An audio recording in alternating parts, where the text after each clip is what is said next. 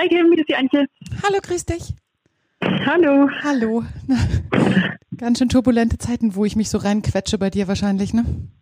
Ja, zurzeit schon. Wir haben gerade ganzen äh, Budgets und Ziele und Klausuren. Ja. Gerade. High, high Life. High Life, High Life. Hast du denn überhaupt gerade Nerv und Zeit oder sollen wir uns verschieben? Wie, wie geht's dir? Hast du jetzt ein bisschen Zeit dafür oder willst du? Nee, das passt. Ich habe so, so geplant. Ja. Okay, perfekt.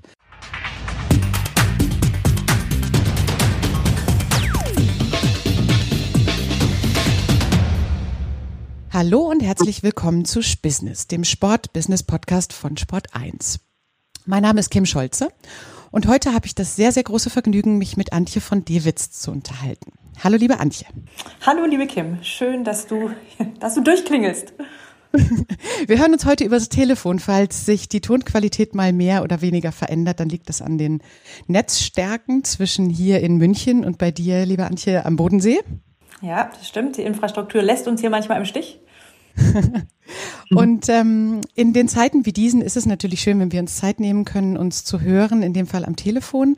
Und ich hatte ja bisher das Vergnügen, auch in diversen ähm, unterschiedlichen Gremien und auf unseren Messen und an verschiedenen Arbeitskreisen mit dir zusammenarbeiten zu dürfen und ähm, häufiger deine Meinung schätzen zu lernen. Bevor wir eintauchen in diverse unterschiedliche Schwerpunkte, würde ich mich freuen, wenn du dich unseren Hörern kurz vorstellst, liebe. Mache ich sehr gerne. Also hallo, ich bin Antje von Dewitz. Ich bin Geschäftsführerin von VD Sport. Wir sind ein Outdoor-Ausrüster für ähm, die Menschen, die gerne draußen sind, die das auch bewusst äh, draußen sind, aktiv in der Natur unterwegs. Bieten wir funktionelle Ausrüstung in Form von äh, funktioneller Bekleidung, Rucksäcke, Schlafsäcke, Zelte, äh, Schuhen, also das alles, was man braucht, um draußen die Natur genießen zu können, jeglichen Art von Aktivitäten, von Fahrradfahren bis, bis Bergsteigen. Ähm, ich selbst ähm, bin ähm, die Geschäftsführerin seit 2009. Das Unternehmen wurde 2000, äh, 1974 von meinem Vater gegründet und ich bin die zweite Generation. Das war nicht immer ähm, mein, mein Lebenstraum als Kind, das, die Firma zu übernehmen. Dazu wusste ich ja zu wenig, was das eigentlich ist.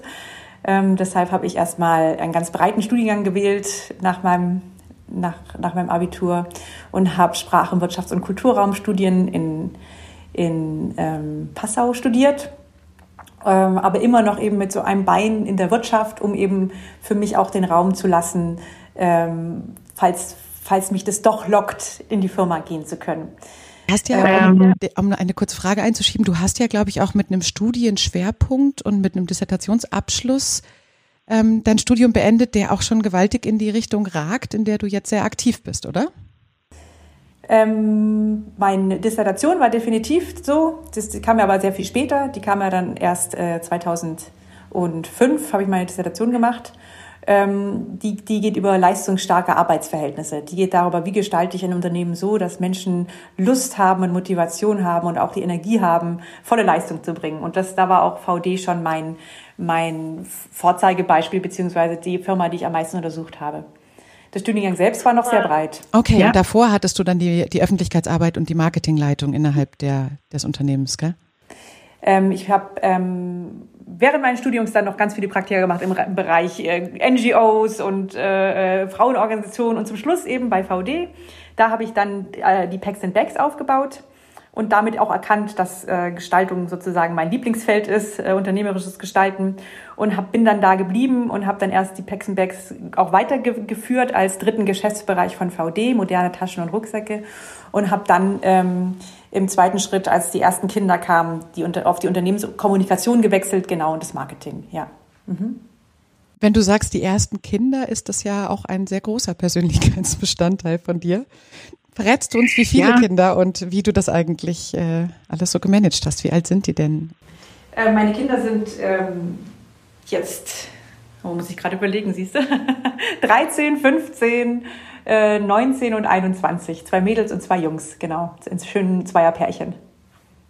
Wahnsinn. Und die sind ja eigentlich äh, dann quasi mit dir ins Unternehmen gewachsen, wenn man die, die Jahreszahlen sich überlegt, ne? Ja, also für mich ist es so, dass ich nie ohne Kinder gearbeitet habe. Also, also ich, ich habe hier als erstmal als Praktikantin bei VD angefangen nach meinem Studium und bin dann direkt eben in den ersten Arbeitsvertrag gewechselt.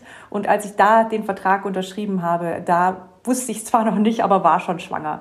Das heißt, mein ganzes äh, erwachsenes äh, äh, Arbeitsleben hat sich immer mit Kindern abgespielt, was schon wesentlich auch meine Art zu arbeiten geprägt hat und meine Art, ein Unternehmen zu führen. Ja, bevor wir zu tief in das Unternehmensführungsthema reingehen, ist es ja aber etwas, was man wirklich sehr, sehr häufig durch alle Unternehmensbestandteile von dir hört, dass du auch so unterschiedliche Arbeitsmodelle anbietest. Ne? Hast du selber auch, ähm, hast du Teilzeit gearbeitet überhaupt in deinen Anwesenheiten? Ja, definitiv. Also als ich äh, dann ähm, eben, als Juli auf die Welt kam, war für mich erstmal ähm, die Zeit, wo ich mich dann auch ganz zurückgezogen hat aus dem Unternehmen, weil das war zu einer Zeit, als ich noch niemanden kannte, der mit Führungspositionen Kinder hatte. Und ich konnte mir damals auch nicht vorstellen, wie das überhaupt laufen soll, weil es gab ja damals überhaupt keine Krippen hier in dem Bereich. Es gab Kindergärten, die waren ab drei. Ähm, mein Lebensgefährte hat noch studiert, also ich war quasi alleinerziehende Mutter und habe mich dann erstmal ganz zurückgezogen, habe eine Nachfolgerin eingestellt für die Packs and Bags, aber nach sechs Wochen hat die gekündigt und dann bin ich eben mit Kind wieder eingestiegen. Das heißt hier, also ähm, die Juli war dann bei mir im Tragetuch im Großraumbüro und so habe ich das erste halbe Jahr mit ihr verbracht. Äh, und aber natürlich, das, das war meine Teilzeit. Ich habe da nicht voll gearbeitet, sondern ich habe da etwa 50 Prozent gearbeitet. Und ähm, ja, also die ersten Jahre mit Kindern habe ich schon Teilzeit gearbeitet, vor allem bis, bis Wolfgang dann fertig war mit dem Studieren. So die ersten paar Jahre habe ich dann immer Teilzeit gearbeitet. Aber seit er, also seit dem zweiten Kind dann immer nur Vollzeit. Ja, Wahnsinn. Also wenn wir da jetzt gerade schon sind, hast du Lust zu beschreiben, in welcher Form der Unternehmensführung du das auch implementiert hast? Also du stehst da ja auch für, für flexible Modelle, für Sharing, für Teilen und natürlich auch in dem, wie du es beschrieben hast, wie du deine Dissertation geschrieben hast, leistungsstarke Arbeitsverhältnisse. Was müssen wir uns denn darunter vorstellen, wie du das im Unternehmen implementiert hast? Ähm, also was VD hier schon stark kennzeichnet, ist so eine hervorragende Vereinbarkeit von Beruf und Privatleben. Da legen wir einen sehr großen Fokus drauf. Also seit 2001 haben wir unser eigenes Kinderhaus in Zusammenarbeit mit der Stadt. Das, äh, da betreuen wir 30 Kinder im Alter von einem halben Jahr bis zehn Jahren.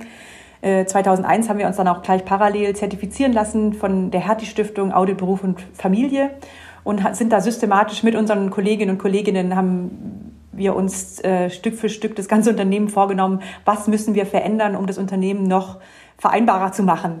Also die Arbeitszeiten, die Überstunden, die, die Arbeitsorte, ähm, Vertrauensarbeitszeit.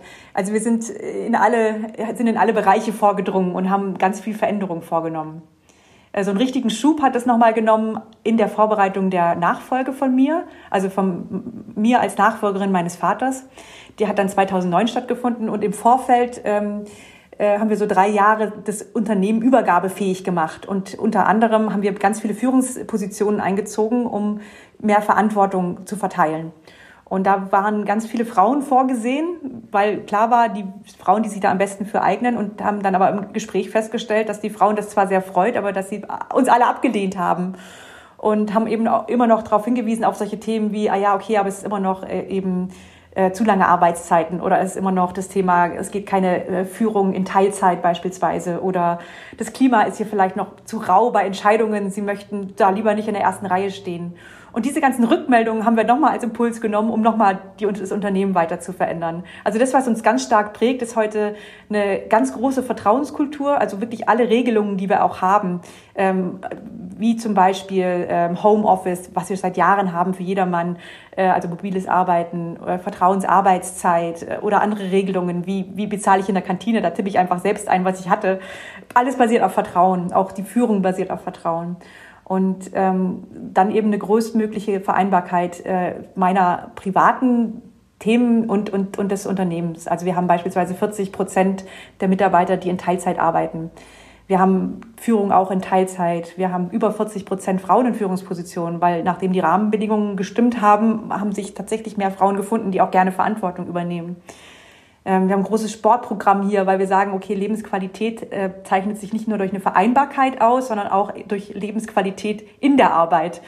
Ähm, also solche Themen wie ähm, ein großes Sportprogramm, aber auch eine Biokantine, wo jeden Tag frisch und äh, regional gekocht wird. also ganz viel, um einfach, dass wir hier Lebensqualität beim Arbeiten und, und miteinander ja, verbringen können.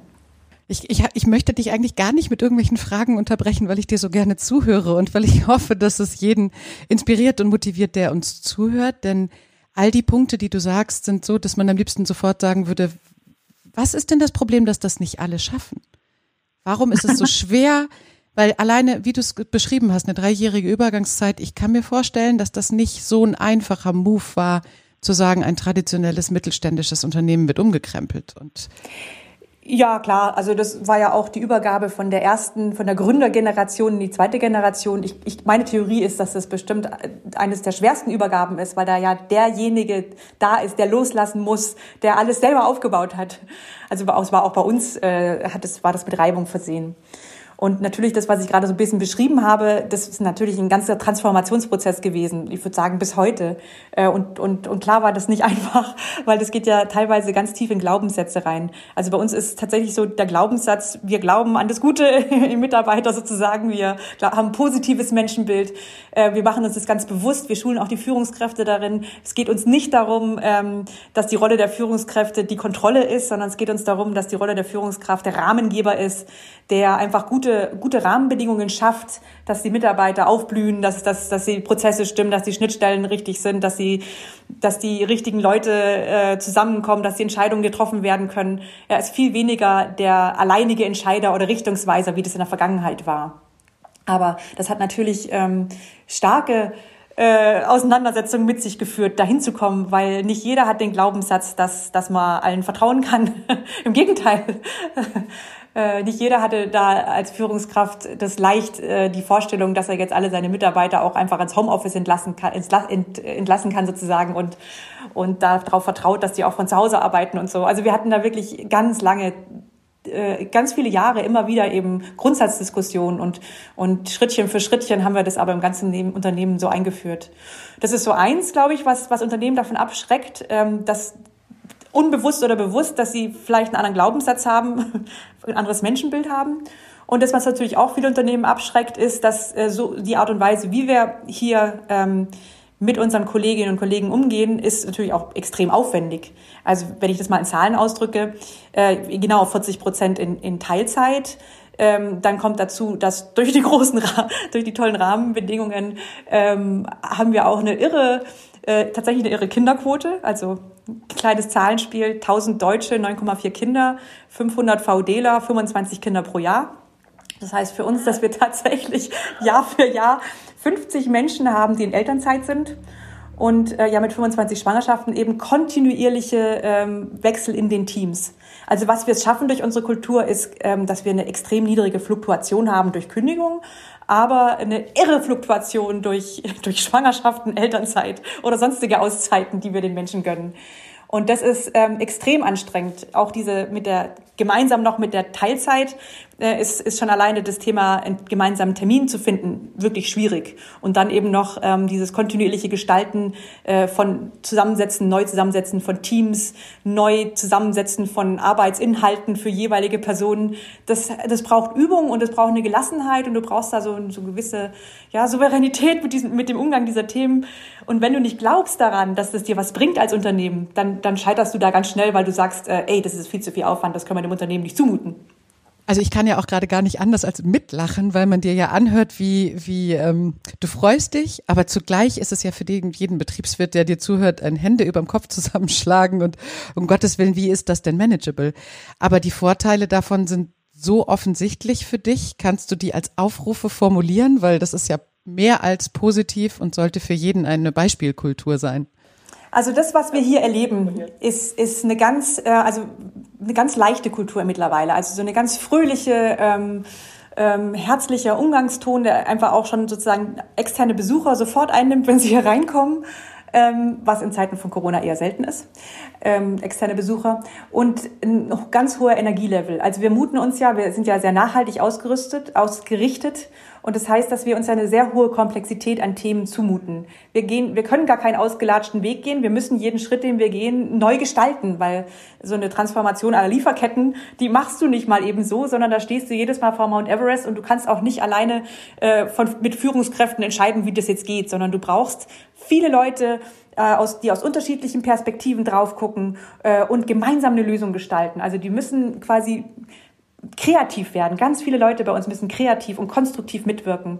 Und genau das erleben wir. Wir erleben, dass die Menschen hier ähm, einfach, ich würde sagen, zu mehr als 100 Prozent da sind. Weißt du, Körper, Geist, Seele, die ihre Energie reingeben, die mitgestalten, die Verantwortung übernehmen.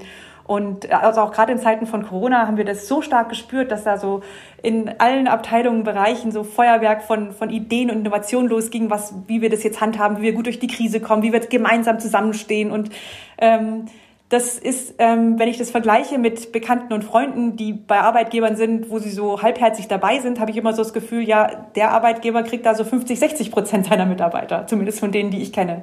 Und das ist ein, ein irre Vorteil. Also so Pionierwege zu gehen, also aus, auf, außerhalb ausgelatschter Wege innovativ zu sein, äh, Marke auch zu leben mit Werten, glaube ich, ist es eine super gute Grundlage, so eine tolle Vereinbarkeit zu schaffen und so ein tolles Vertrauensverhältnis herstellen zu können. Ich habe wie jedes Mal, wenn du sprichst und wenn du deine Energie ähm, ausstrahlst, so Gänsehaut. Ich finde es einfach faszinierend und fantastisch. Wenn ähm, ich probiere das mal umzulegen auf den Bereich, in dem du auch sehr, sehr aktiv bist dann sind wir ja recht flott in der Politik und in deinem eigenen Verständnis, wie viel, wie viel Einfluss auch die, die Outdoor-Industrie und die Industrie an sich auf die Politik nehmen sollte.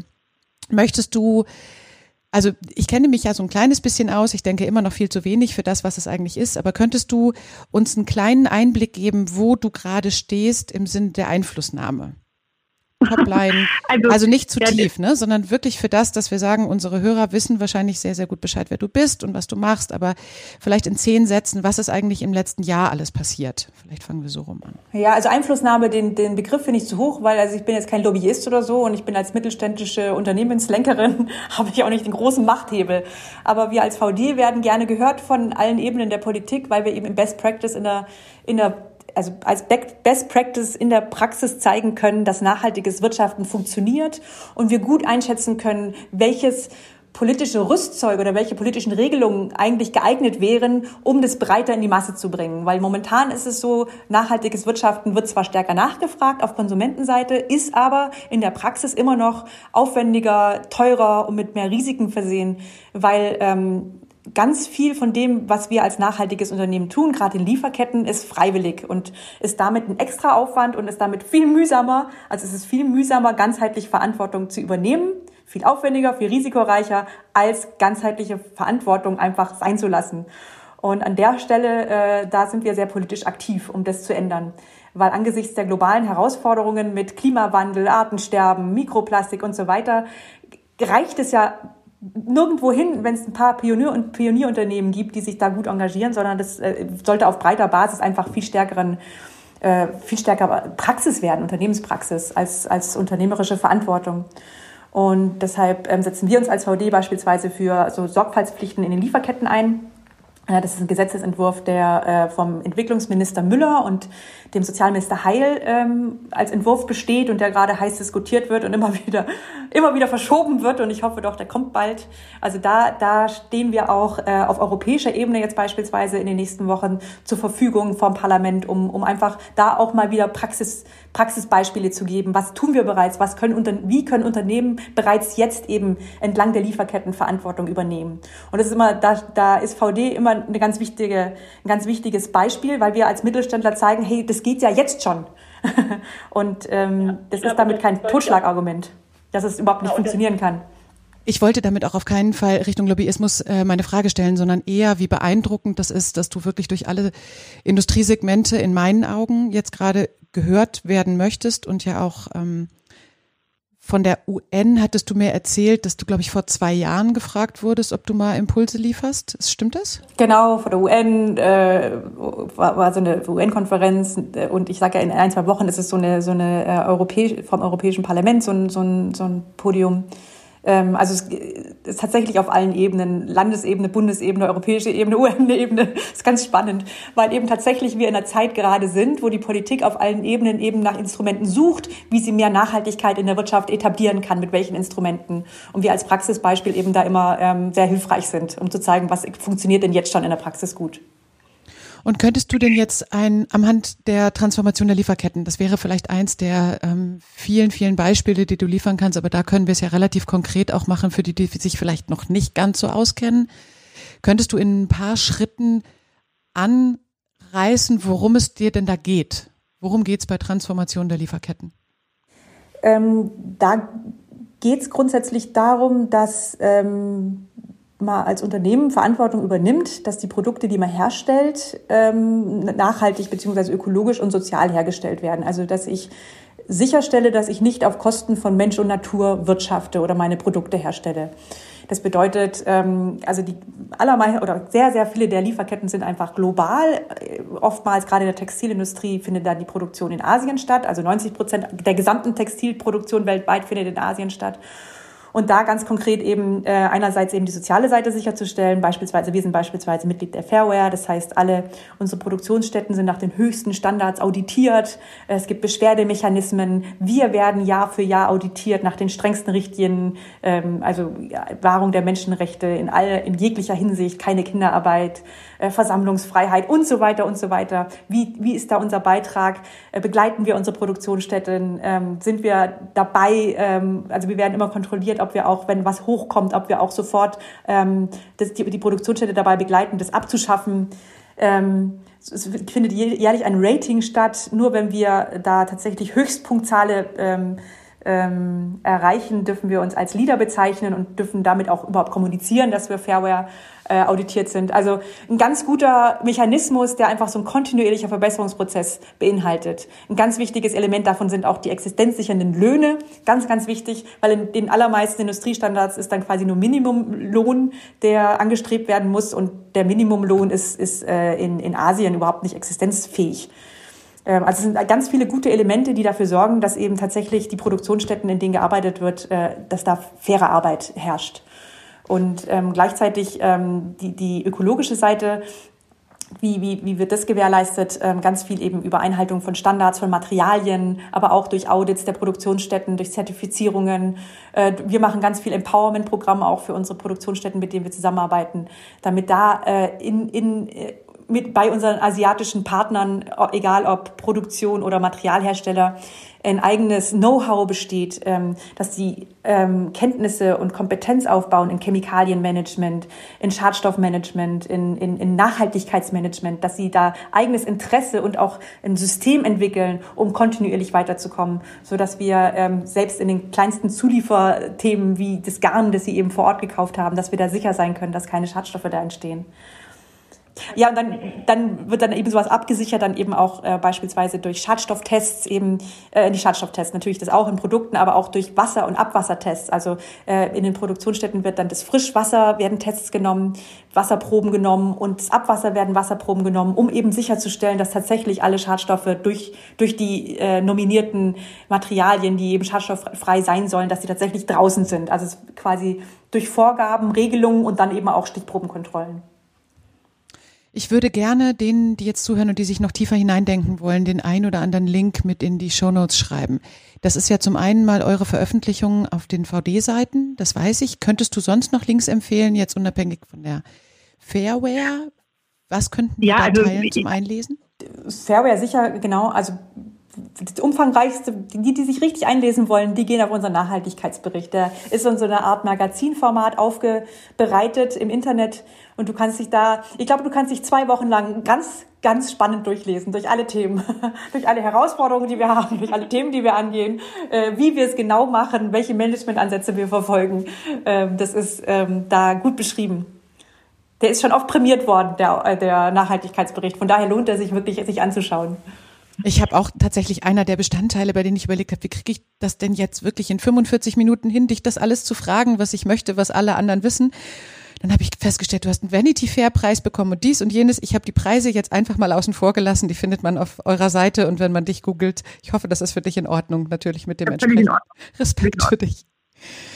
Ähm, ein anderer Bestandteil, der sehr in die Politik in meinen Augen ähm, eingreift, auch wenn dir das Wort nicht gefällt, dann sagen wir vielleicht besser inspiriert, ist ja deine Haltung zur CO2-Steuer. Kannst du uns da noch ein bisschen was zu sagen? ja, die Haltung zur CO2-Steuer unter, unterscheidet sich eigentlich wenig von der Haltung generell auch in Lieferketten. Also das, was mich umtreibt, ist, dass ähm, ich unternehmerische Verantwortung so verstehe, dass ich dafür Sorge trage, dass mein, dass die Auswirkungen meines Handelns keine negativ, also nicht negativ für Mensch und Natur sind. Das heißt also, dass ich meine Rechnung selber zahle, dass ich wahre, wahr, die wahren Kosten, die mein Handeln verursacht, nicht auf Natur und nachfolgende Generationen oder Menschen, äh, Menschenausbeutung sozusagen abwälze. Und das ist eigentlich das gleiche Prinzip bei der CO2-Steuer. Also ähm, meine beziehungsweise auch die Forderung von VD ist, einfach eine CO2-Steuer zu haben, die den wahren Preis auch wirklich abbildet. Also die tatsächlich eben die Kosten ähm, bepreist, die eben eine Tonne CO2 für, äh, also sozusagen, äh, die, die wahren Kosten sozusagen, die das hat durch die Beeinflussung vom Klimawandel, dass die wirklich eingepreist werden. Und momentan sind die ja einfach noch zu niedrig, selbst wenn wir jetzt ja tatsächlich eine CO2-Steuer haben. Du hast das mal beschrieben, dass eigentlich, also sowohl die wahren Kosten als auch im Sinne der Gemeinwohlökonomie, dass damit sich eigentlich ein neues ähm, eine neue Bilanzierung ergeben muss, weil nämlich Bestandteile, die wir benutzen, einfach nicht bezahlt werden. So ist es, glaube ich, auf den Punkt zu bringen, für die, die vielleicht noch nie drüber nachgedacht haben. Ist das richtig beschrieben? Ja, grundsätzlich ist das, ist das richtig beschrieben, ja. Also ich habe ja vorher schon gesagt, ähm, das ist, ähm, es wird einem schwieriger gemacht, in unserem Wirtschaftssystem Verantwortung zu übernehmen, als Verantwortung einfach nicht zu übernehmen. Und das ist, wenn man drüber nachdenkt, ganz schön, ganz schön schizophren. Ähm, und äh, für mich war so ein Augenöffner ganz früh eben auf diesem Weg. Wir haben ja wirklich tatsächlich das ganze Unternehmen nachhaltig ausgerichtet. All dem, was wir tun, berücksichtigen wir immer sozusagen soziale, faire, äh, ökologische, wirtschaftliche Aspekte. Jeden Schritt gehen wir in diese Richtung und haben eben von Anfang an festgestellt, wow, das ist ganz schön schwierig. und ähm, äh, schon eben nach zwei Jahren haben wir die Gemeinwohlökonomie kennengelernt, mit eben auch mit dieser Gemeinwohlbilanz. Und das war tatsächlich so ein Augenöffner. Denn die Gemeinwohlökonomie, für die, die es nicht kennen, die, ähm, die sagt auch, die basiert darauf sozusagen in dem Blick in die Verfassung. Und wenn wir da reinschauen in unsere Grundrechte, in die Verfassung, da lesen wir da nicht, ähm, das Wirtschaften diene dem Profit Einzelner, sondern da steht drin, ähm, Eigentum verpflichtet zum Gemeinwohl. Die bayerische Verfassung sagt sogar am allerschönsten, da steht wortwörtlich drin, äh, Wirtschaft verpflichtet zum, Allgemein, zum, zum Gemeinwohl. Und wenn wir dann dagegen halten, ja, wie sind denn die, ähm, die Regelungen in unserer sozialen Marktwirtschaft, die, die genau dies einfordern, kontrollieren, äh, und die Instrumente, die darauf aufbauen, die das berücksichtigen, dann stellen wir fest, da ist verdammt wenig da. Also gerade wenn wir in Richtung globale Lieferketten gucken, aber auch wenn wir in andere Bereiche gucken, dann stellen wir fest, da, da, da ist ein Leck da. Also das, das ist nicht, da regelt der Markt sich nicht von selbst sozusagen. Ähm, ob ich jetzt äh, Steuern zahle, die sind rein auf Finanzkennzahlen, ob Unternehmen bewertet werden an der Börse, das sind auch Finanzkennzahlen. Es ist nicht, nicht ähm, das, das bemessene und bepreiste Engagement eines Unternehmens, wie es sich ökologisch, sozial, demokratisch verhält. Und ähm, da ist eben das Instrument der Gemeinwohlökonomie eine Gemeinwohlbilanz, die genau das tut äh, die eben nach festgelegten Kriterien ähm, dieses, dieses Engagement ähm, des Unternehmens äh, hinsichtlich seiner Mitarbeiter, seiner Lieferanten, seiner Geldgeber äh, und der, der Gesellschaft als Ganzes bemisst und dann auch in Punkten bewertet die dann am Ende eben, kannst du als Unternehmen eine Punktzahl zwischen minus 3500 oder plus 1000 haben. Und daran eben dann sehr schön sehen, bist du ein Unternehmen, das auf Kosten anderer wirtschaftet äh, und solltest dann vielleicht in einem Folgeschritt äh, auch höhere, durchaus höhere Steuern zahlen, weil ähm, du hast sozusagen noch nicht dazu beigetragen zur, zur Gemeinschaft. Oder bist du ein Unternehmen, das einfach sehr gut dieser Aufgabe bereits jetzt nachkommt? Wie wäre jetzt mein erster Schritt, wenn ich mein Unternehmen umstellen wollen würde? Äh, oh ja, der, der erste Schritt könnte so aussehen, dass man sich an die VD-Akademie für Nachhaltigkeit wendet. seit, seit drei Monaten haben wir eine, eine Nachhaltigkeitsakademie gegründet, weil wir festgestellt haben, dass eben ganz viele Unternehmen da draußen tatsächlich ähm, einfach vor dieser Schwelle stehen ähm, so mit der Frage im Kopf, ja, wenn ich jetzt den Weg gehen will, wie fange ich eigentlich an? Und ähm, auch, auch mit so ein paar Knoten im Kopf noch sind, ähm, die, die in Anspruch haben, irgendwie gleich perfekt zu sein oder wenn, wenn sie transparent werden wollen, dass sie Angst haben davor, dass ihnen das dann gleich um die Ohren fliegt. Und ähm, wir ähm, haben festgestellt, dass uns das erstens sehr viel Spaß macht und zweitens, dass wir das auch gut können durch die ganze Erfahrung, die wir gesammelt haben, einfach Unternehmen in den ersten Schritten von so einer Transformation zu begleiten. Und so wie wir häufig begleiten, ist, dass wir dann eben ähm, zeigen, welche Art von Managementansätzen es gibt ähm, um, um sich als Unternehmen erstmal in, in, zu beleuchten. Also egal, ob das jetzt die Gemeinwohlbilanz ist, die man machen kann, um überhaupt festzustellen, wo bin ich bereits gut, wo habe ich Defizite oder ob das so Systeme sind wie das EMAS, ähm, äh, European Management and Audit Team, also das ist so ein, so ein, auch so ein Umweltmanagementsystem, äh, oder ob man sich anhand der Sustainable Development Goals, der SDGs spiegelt. Am Anfang steht immer erstmal sozusagen so ein, so ein Spiegeln an so einem Managementsystem und so ein, so ein ähm, ganz systemisches Ableiten von Zielen, wo ich eine Wesentlichkeit habe. Wo habe ich überhaupt eine Verantwortung? Wo habe ich einen großen, großen Wirkungsgrad? Wie gut nehme ich den bisher wahr? Um dann einfach Verantwortlichkeiten abzuleiten, Ziele abzuleiten äh, und das im Unternehmen Schritt für Schritt einfach zu verankern über ja, die, eine, eine, gute, eine gute Organisation dann auch, die das auffängt.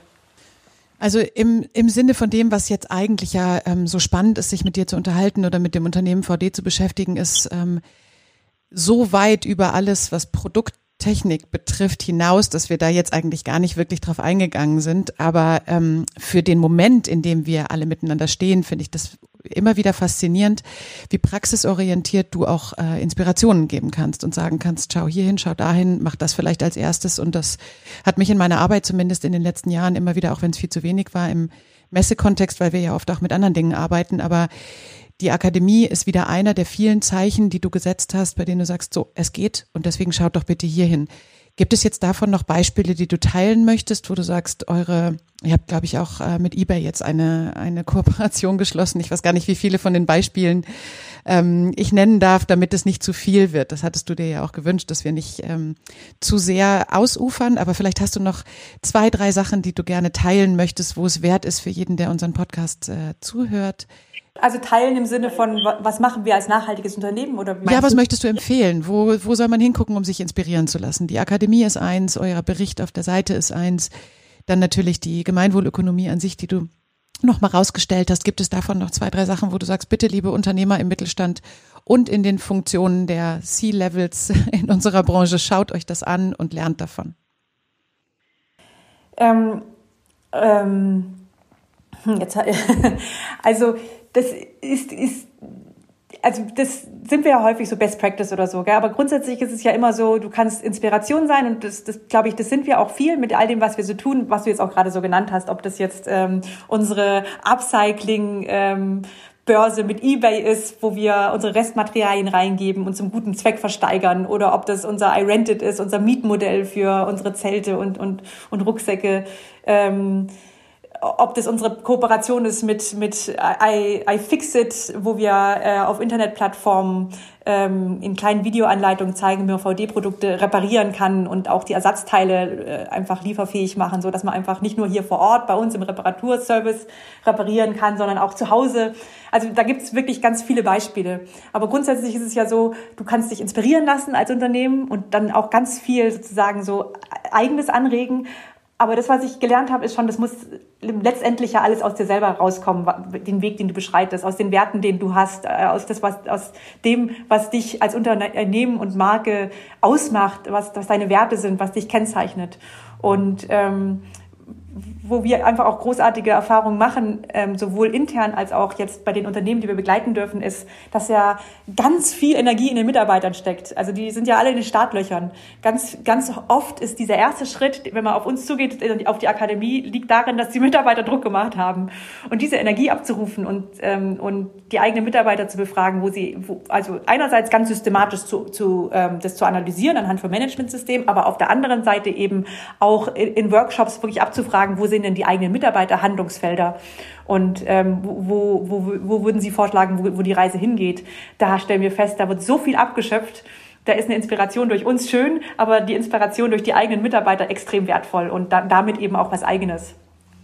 Ein sehr schöner Aufruf, der gefällt mir ganz hervorragend. Und ich glaube, das ist eine schöne Überleitung zu unseren kurzen Fragen und kurzen Antworten. Die stehen alle unter dem ja, unter der, äh, unter der Überschrift, wie konnte mir das passieren? Und das sind alles äh, Fragen, die dann ja den Ausgang offen lassen, weil sie sowohl positiv wie negativ sein können. Ich könnte mit dir Stunden weiterreden, da unsere Zeit so langsam Richtung Ende geht, würde ich jetzt Richtung Fragen übergehen, wenn du damit einverstanden bist. Ja, klar. Okay, Antje. Dein peinlichster Business-Moment? ähm, also ich glaube mehrere. Entweder, dass äh, ich hier schreiende Babys in meinem Arm hatte in Besprechungen oder ja, sowas. Ja, ich glaube, das war mein peinlichster tatsächlich. Also ich habe ja mit Kind hier angefangen zu arbeiten und dann zu versuchen, gerade als Berufsanfänger möglichst professionell rüberzukommen, aber gleichzeitig mit einem schreienden Baby in der Besprechung zu sitzen. Mein absoluter Albtraum, kann ich niemandem empfehlen. Kann ich gut teilen. Für alle Beteiligten. Mhm. Dein bester Deal? Mein bester Deal. Ah, ich glaube, mein bester Deal war, dass äh, mein Vater mir die Firma übergeben hat als Geschäftsführerin. da bin ich sehr stolz drauf. War, ähm, ich hatte ja hier gearbeitet, eben erst als Praktikantin, dann habe ich hier als Mitarbeiterin gearbeitet. Dann war endlich äh, der Wolfgang fertig mit dem Studium und die Frage war, was passiert jetzt? Wir hatten damals schon zwei Kinder und mir wurde da bewusst, ich möchte VD gern übernehmen. Ich traue mir das zu und ich, ähm, ich, ich würde es richtig gerne machen. Und ich habe dann meinen Vater gefragt, ich hatte ja immer gehofft, dass er mich mal fragt. Aber ich habe es dann getan, habe ihm das gesagt und geschildert und dann hat er gesagt, ja schön, dann machen wir das. Und ich glaube, das war mein erfolgreichster Deal. Deine größte Überraschung? Meine größte Überraschung. Ähm, ich habe ja vorher berichtet von der Vertrauenskultur und ähm, da war ja am Anfang schon starke Widerstände und äh, dann war es aber so, dass ähm, weil, weil eben starke Widerstände eben auch, weil ganz viele Leute eben nicht so ein positives Menschenbild hatten aus der Führungskräfteriege. Und dann war tatsächlich so, dass äh, nach fünf Jahren aufgefallen ist, dass wir richtig, richtig, richtig stark betrogen wurden von einem Mitarbeiter, der regelmäßig Produkte auf Foren vertickert hat. Und da dachte ich dann, dass jetzt alles zusammenfällt und die Kritiker kommen werden und sagen, siehste, es geht eben nicht, man kann dem Menschen nicht vertrauen oder wie auch immer. Und die größte Überraschung lag darin, dass tatsächlich genau die Menschen kamen, von denen ich angenommen habe, sie würden kommen und mir, um mir zu sagen, das darf jetzt auf keinen Fall ähm, verhindern, äh, dass, dass, oder beziehungsweise das darf jetzt auf keinen Fall unserer Unternehmenskultur schaden. Wir müssen die Vertrauenskultur weiterhin äh, aufrechterhalten. Und das hat mich total überrascht, weil ich dachte, das wird jetzt genutzt, um, ja, um sie abzuschaffen. Dein inspirierendster Moment? Mein inspirierendster Moment. Ähm also das, was mich in den letzten Jahren am meisten inspiriert hat, war tatsächlich, dass die Kinder auf die Straße gehen. Und ähm, weil ich ja nie ohne Kinder gearbeitet habe und es war für mich immer ein riesen, riesen Antrieb, mir vorzustellen, dass eines Tages meine Kinder kommen und angesichts quasi dieser wirklich drohenden weltweiten Herausforderungen, denen wir gegenüberstehen, mich fragen werden, sag mal, was hast du eigentlich gemacht, so, um, um diese Welt lebenswert zu erhalten? Und dass tatsächlich die Kinder auf die Straße gehen ähm, und, und äh, in Form von Fridays for Future für eine bessere Zukunft äh, demonstrieren, das hat mich tief berührt, weil das ähm, ja, weil, weil, weil ich mir das immer irgendwie vorgestellt habe und dass es dann wahr wird, dass, dass, dass Kinder uns in Frage stellen, find, fand ich total inspirierend und, und hat dann auch ähm, mich, mich tatsächlich persönlich auch motiviert, dran zu bleiben und auch persönlich noch einen draufzulegen. So. Ja. Deine verlässlichste Quelle? Ähm, also meine verlässlichste Quelle ist schon dieses positive Menschenbild, das ich habe, dass ich mir immer wieder auch vor Augen rufe, nee, also es ist wert dran zu glauben. Äh, und vielleicht da schimmert es auch schon durch einfach Optimismus und Humor. Ähm, auch, auch in dem Team, in dem wir sind, hier äh, die Geschäftsleitung und die Bereichsleitung von VD, das zeichnet uns aus, dieses miteinander auf Vertrauensebene miteinander arbeiten können, immer wieder auch über uns selber lachen zu können. Der Humor verlässt uns auch in Zeiten von Corona nicht und wir blicken optimistisch in die Zukunft. Und dieses, dieses gesamte Ding, daraus schöpfe ich ganz viel Kraft und Energie.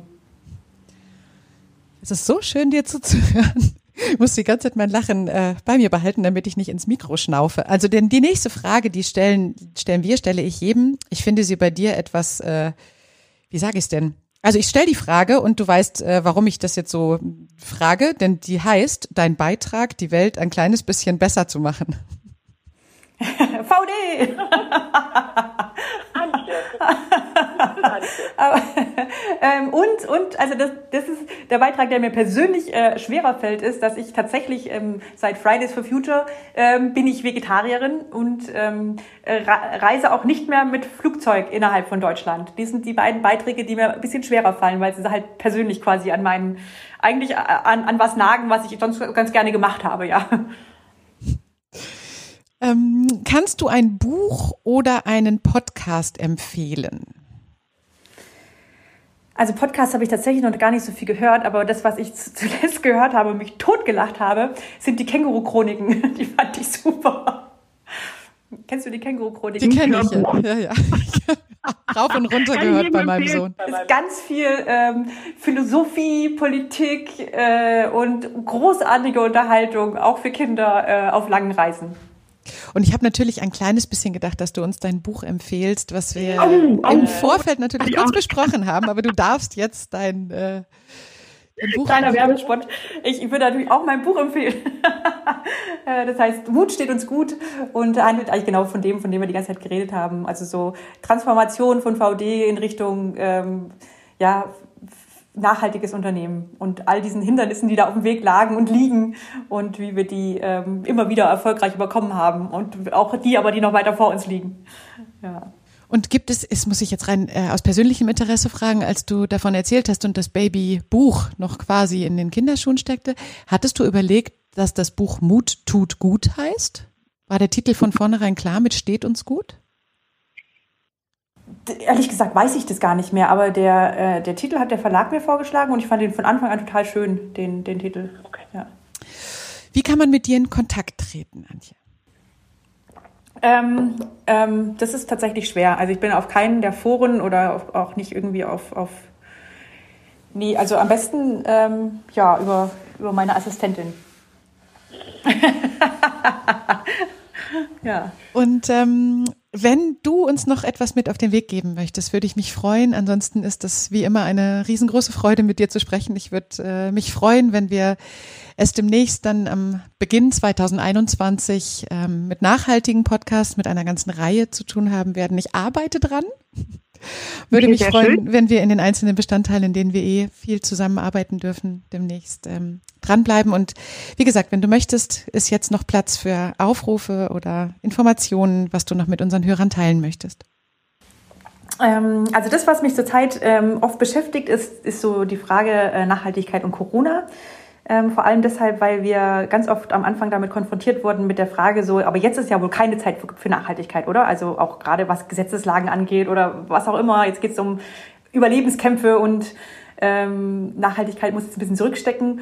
Und was wir eben erleben bei VD ist, dass all das, was wir so machen, ähm, egal wie, wie wir mit unseren Mitarbeitern umgehen, mit unseren Lieferanten, mit unseren, mit unseren Händlern, mit, äh, mit unseren Bankern, ist ja immer so partnerschaftlich auf Augenhöhe und, und ganz viele, auch dass wir uns den Herausforderungen vorher schon gestellt haben, dass wir ähm, ganz viele Antworten einfach schon haben für Probleme, die durch Corona sichtbar werden, ob das in den Lieferketten ist äh, oder ob das ist, wie, wie ich tatsächlich Homeoffice erfolgreich durchführe, wie auch immer.